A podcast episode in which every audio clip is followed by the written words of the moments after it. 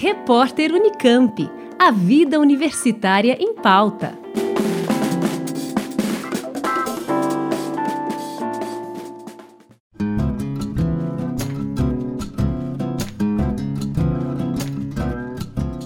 Crise da universidade foi o tema do segundo encontro do ciclo de conferências A Crise Brasileira, que está sendo organizado pelo IDEA, o Instituto de Estudos Avançados, em parceria com a reitoria da Unicamp. Na manhã do dia 9 de outubro, o convidado foi o filósofo João Carlos Sales, que é reitor da UFBA, a Universidade Federal da Bahia, e atual presidente da Andifes, a Associação Nacional dos Dirigentes das Instituições Federais de Ensino Superior. Mestre em Ciências Sociais e doutor em Filosofia pela Unicamp, desde 1990, João Carlos Sales é professor titular do Departamento de Filosofia da UFBA. Autor de vários livros, grande parte deles dedicados ao estudo das contribuições de Wittgenstein e Ernest Sosa à filosofia moderna e contemporânea, Salles é membro titular fundador da Academia de Ciências da Bahia e, desde 2014, também membro da Academia de Letras do seu estado. Em entrevista concedida à rádio e TV da Unicamp antes da conferência, o filósofo falou sobre o momento delicado que as universidades públicas enfrentam, mas também se mostrou otimista em relação ao potencial de reação da comunidade universitária e da própria sociedade.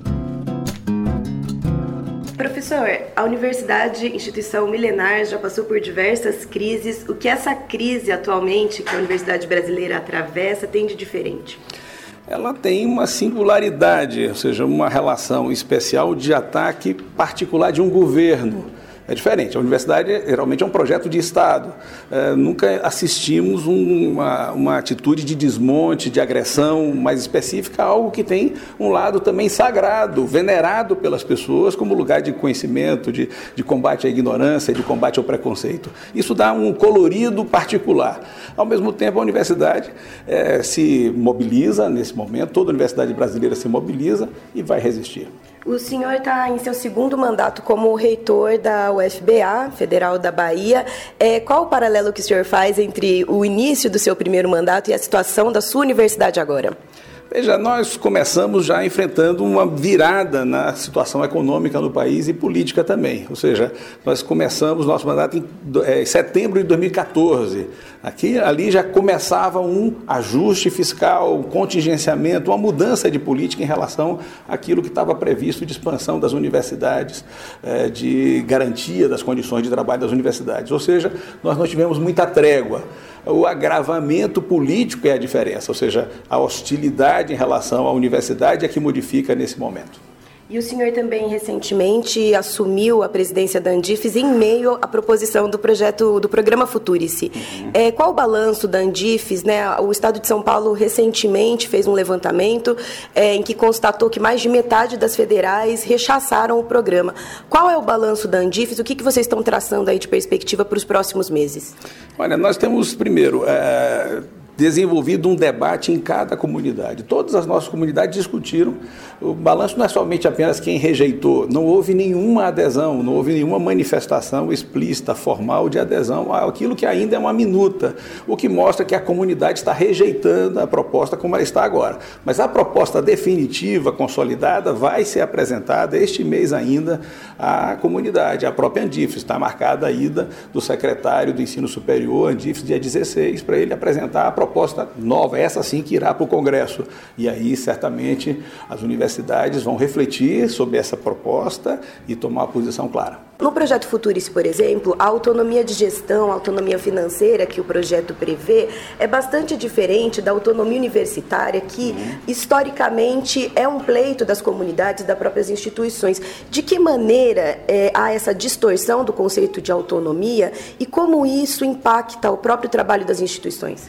Primeiro, na, na, Constituição, nós temos garantida a autonomia de gestão financeira. Significa que os recursos estariam garantidos pelo Estado e as universidades poderiam, então, fazer essa gestão de forma autônoma, deliberando de forma madura sobre o destino dos seus recursos. A diferença aí é dupla, então. Quando você muda de gestão financeira para financeira, diz mais ou menos para as universidades: se virem, vão procurar recursos. Segundo, há um componente novo na, na proposta que é extremamente preocupante e inaceitável, que é a ideia de que as universidades cederiam, renunciariam à gestão dos seus contratos pela, pela adesão ao programa com a contratação de uma organização social ou assemelhada. Isso é indesejável. João, é, a gente está organizando aqui na Unicamp uma grande assembleia, né? o senhor já tem conhecimento disso, vai ser no dia 15 de outubro, e é uma assembleia que deve aí congregar alunos, professores, funcionários, e com grande apoio também de outras esferas públicas, de outras associações. Né? Vamos absorver esse movimento e, é, de certa forma, uma reação, um momento de, de união, de, de reafirmação de, de, todo, a, de toda a importância da universidade nesse contexto. Né? Então, eu queria um comentário seu a respeito disso. Primeiro, eu sou Unicamp também, fiz doutorado na Unicamp, isso me alegra ver a minha universidade, Unicamp. É, claro, a Unicamp é uma universidade com uma grande vitalidade científica, é preciso que se organize, que se mobilize, né, que discuta, debata, é, para resistir, inclusive, a ataques meio singulares que ocorrem também no estado de São Paulo. Muito estranho né, que o estado de São Paulo, porque poderia fazer um certo cinturão iluminista em relação a manifestações obscurantistas, também é, agrida a universidade, questione a liberdade de, é, de pesquisa. Então, acho muito oportuno, nesse momento, que a Unicamp se mobilize e faça sua assembleia. Exatamente, o senhor está muito, atua muito no âmbito federal, embora tenha um conhecimento hum. muito amplo, mas está muito ligado às universidades federais. Federais. É, em relação a esse impacto quanto às estaduais paulistas, como, como o senhor vê isso? As, notícias chegam, tem acompanhado é, CPI na, na, na, Assembleia e coisas desse tipo que nos preocupam muito. E nos preocupa também a necessidade de preservar um modelo extremamente bem sucedido de universidade no país que faz com que as estaduais paulistas se destaquem no conjunto das universidades brasileiras. A gente está aqui é, num ciclo de conferências que tratam da crise brasileira em vários aspectos. Uhum. Né? É um programa do IDEA, a gente está falando de economia, falando de conhecimento, falando de educação, de vários assuntos.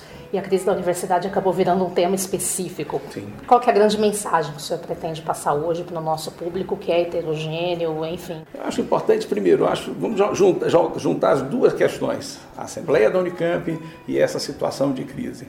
O recado fica o seguinte: primeiro, há Brasil, não há somente o estado de São Paulo. Eu acho que esse momento e esse ataque às universidades paulistas deve lembrar as universidades, que são as mais destacadas no país, que elas têm compromisso com a educação pública inteira, no país inteiro. Então, nesse sentido, a solidariedade das universidades paulistas com as universidades federais e as estaduais né, de outros estados certamente vai ser um diferencial para que nós possamos resistir ao obscurantismo, a uma virada conservadora que não valoriza é, questões que são essenciais à universidade, democracia, liberdade de pensamento, pesquisa e tudo aí. O senhor também tem um livro sobre o tema, né? Filosofia, Política e Universidade de 2016. É um compilado de textos sobre o assunto. Queria que o senhor comentasse a respeito dessa obra. É, esse aí é um, esse aí é, uma, é um conjunto de textos que fala um pouco da minha trajetória, né? uma trajetória acadêmica, que ao mesmo tempo é uma trajetória de gestor, porque eu me vi é, deslocado da reflexão filosófica, começada e aprofundada. Né? Primeiro começada na UFBA, é, aprofundada na Unicamp, aqui com, onde eu fui orientado aqui por Arley Moreno, que foi uma, coisa, uma experiência extremamente forte para mim, e eu retorno e me sinto com obrigações né, de consolidar a pesquisa no meu estado, na minha, na minha universidade. Então, esse livro descreve essa trajetória e coloca algumas questões sobre exatamente o que é a vida universitária, a vida política e até mesmo o lugar da filosofia na universidade, um lugar que tem sido muito descurado. Ah, então com certeza você lê muito, acompanha muito o trabalho que foi feito pelo Fausto Castilho. Né? Ah, sim, o Fausto, o Fausto inclusive foi editor na coleção, onde publicou uma tradução minha, tal. É, eu tive a oportunidade de conhecer o Fausto, é, Herr Fausto, né? então é, não deixa de ser uma lembrança muito boa. Ao longo da conferência na Unicamp, João Carlos Sales argumentou que a crise que a universidade enfrenta tem a ver com o fato de ela não ter conseguido completar a expansão necessária nem promover uma verdadeira inclusão, seja através da formação de profissionais ou da produção de conhecimento. Para ele, no atual contexto, a universidade pública vem sofrendo duplamente. Primeiro, com o enxugamento do Estado, e segundo, com a diminuição dos direitos sociais. O resultado seria uma constante necessidade de a universidade justificar sua existência. O presidente da Andifes dedicou boa parte de sua fala a criticar o Futurice, programa do Ministério da Educação para as universidades e institutos federais indistinção entre o público e o privado, com prevalência do privado sobre o público, privatização das decisões acadêmicas, abandono de metas públicas compactuadas, como o Plano Nacional de Educação, ataque à imagem e ao papel dos servidores públicos, ingerência na escolha dos dirigentes das instituições, ataque direto à autonomia universitária e desprezo à Constituição Federal esses foram os principais pontos que o filósofo destacou nos planos do governo para as universidades federais e que, em sua opinião, estão diretamente ligados ao que considera um momento de perda da aura da universidade. Questionado pelo mediador da conferência, o jornalista Paulo Marcum, sobre quem seriam os aliados da universidade pública neste contexto, o filósofo João Carlos Sales admitiu que considera que a universidade se comunica mal com a sociedade e que, não fosse isso, um de seus aliados naturais seria a opinião pública, embora lamente que não seja essa a realidade. Marcum, teve um dado momento ali da fala do João Carlos que ele falou, você fez uma pergunta dizendo quais seriam os aliados da universidade pública e um dos aliados ele mencionou opinião pública. E aí eu queria que você avaliasse como jornalista é, qual que é o papel da imprensa nessa crise da universidade, justamente em relação a essa questão de fazer da, da opinião pública uma aliada da universidade. Então, eu não sei se isso é papel da imprensa, uh, uh, deveria deveria ser, é, vamos dizer assim, acompanhar as grandes questões nacionais e, portanto, abrir espaço para essa discussão. Eu acho que cabe às universidades ser mais ativa na apresentação do que ela faz, justificar o uso que ela faz do dinheiro público. Na cabeça de muita gente, a universidade é um lugar realmente de baderna que não faz nada. Né? Isso foi construído ao longo do tempo, em parte pela omissão das universidades, que se encastelaram dentro de si.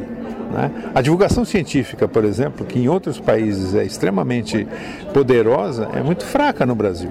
Você tem poucos eh, jornalistas especializados nesse assunto, alguns cientistas que publicam, mas a, a, mídia não abre espaço. Eu acho que não é por falta, é por, por falta, é pela crise da mídia, por falta de dinheiro para contratar gente capaz de fazer isso. As universidades deveriam ser mais ativas no contato com os meios de comunicação e no uso das redes sociais. Eu estava pensando aqui, por exemplo, por que, que a universidade não produz pílulas de um minuto para botar no Instagram mostrando o que é feito nas, nas universidades, como pesquisa, como desenvolvimento, como atendimento ao público. Né? A própria Unicamp tem uma rede de hospitais e de serviços de saúde importante no interior de São Paulo. Quem é que sabe disso? Eu acho que é isso. Eu não, eu não atribuiria a responsabilidade à imprensa, porque eu acho que ela hoje não consegue, mal consegue ficar em pé. Né? Eu acho que é mais a responsabilidade das universidades. Até o final deste ano, o ciclo de conferências A Crise Brasileira tem mais três convidados. O educador Mozart Neves Ramos, que no dia 23 de outubro vai falar sobre a crise na educação, o diplomata Rubens Recupero, que no dia 6 de novembro discute a crise nas relações internacionais, e o líder indígena e ambientalista Ailton Krenak, que vai discutir a questão indígena. Lembrando que as inscrições para as próximas conferências são gratuitas e podem ser feitas diretamente no site do Instituto de Estudos Avançados idea.unicamp.br com a colaboração de Luísa Moretti, Juliana Franco para o repórter Unicamp. Rádio Unicamp. Música e informação de qualidade.